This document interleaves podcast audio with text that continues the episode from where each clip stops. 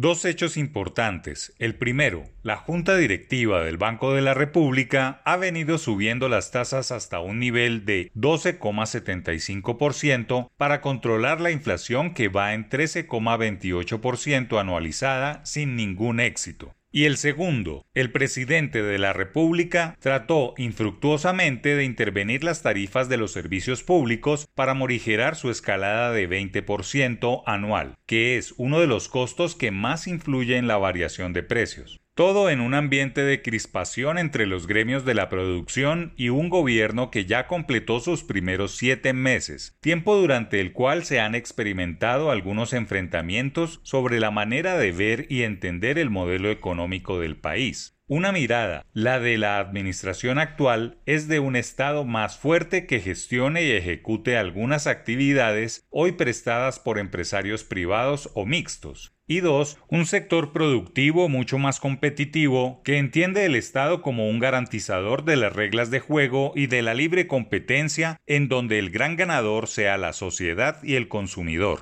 Caen en un craso error quienes ven a los empresarios como los contrincantes del gobierno nacional, una suerte de opositores que le ponen palos en la rueda de las ideas políticas y suben al ring del escenario político un escenario en donde la actividad empresarial puede ser satanizada y culpabilizarla de los errores que comete el Ejecutivo en sus ideas de políticas públicas. Valerosa la posición de los banqueros de ir en contravía de los codirectores del emisor de subir las tasas de interés sin mayores justificaciones racionales de cara al consumidor y decidir competir bajando las tasas de interés para los cuentavientes de tarjetas de crédito con cupos diferenciados, además de abrir el frente de batalla o competencia en el valor de los préstamos para vivienda de interés social financiada por los mismos bancos, un par de acciones que movieron el mercado y que seguramente traerá sus frutos antes de que termine el primer trimestre. Es una manera de contribuir con la economía de las familias y de no dejar caer el consumo. Los cupos de las tarjetas de 4 millones de pesos es el más popular en el mercado y sus beneficiarios quienes más tenían parada la tarjeta. Sin duda una gran jugada que debe aplaudirse y es una manera estratégica de cambiar el juego de quejarse por el gobierno y más bien ponerse del lado de las familias consumidoras. La misma jugada la hicieron los generadores o al menos uno de los más importantes, Isagen, que en lugar de quejarse por la intentona del gobierno nacional de tomar el control de tarifas, propone un techo para los servicios públicos en la bolsa de energía y la titularización de las deudas. Una cosa es sentarse a esperar qué hace el gobierno actual y criticar, y otra muy distinta actuar de manera consciente y más constructiva. También se puede destacar lo que han hecho los ganaderos con las tierras que le han ofrecido al Ministerio de Agricultura y los pasos en ese sentido de hacer una reforma agraria comenzando con una bolsa de tierras. A cuatro meses de completarse el primer año, que no propiamente fue de luna de miel, y a cuatro meses de terminar la primera legislatura, las cargas se van equilibrando y se empiezan a ver quiénes construyen país y quiénes viven generando conflicto para buscar culpables de su ineficacia, bien por los banqueros y los generadores.